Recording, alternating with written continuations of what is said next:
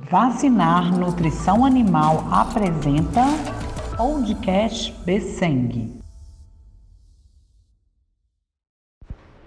Belo Horizonte, 9 de março de 2023. A Besseng fez acordo em R$ 7,70 o quilo do suíno vivo.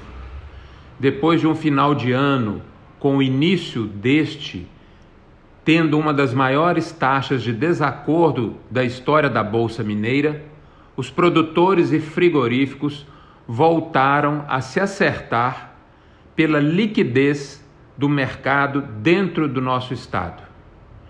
E ele, este mercado, estava girando com valores acima do nível de preços brasileiro, o que automaticamente tem efeitos sobre os níveis de vendas e, por consequência, também dos preços ao produtor.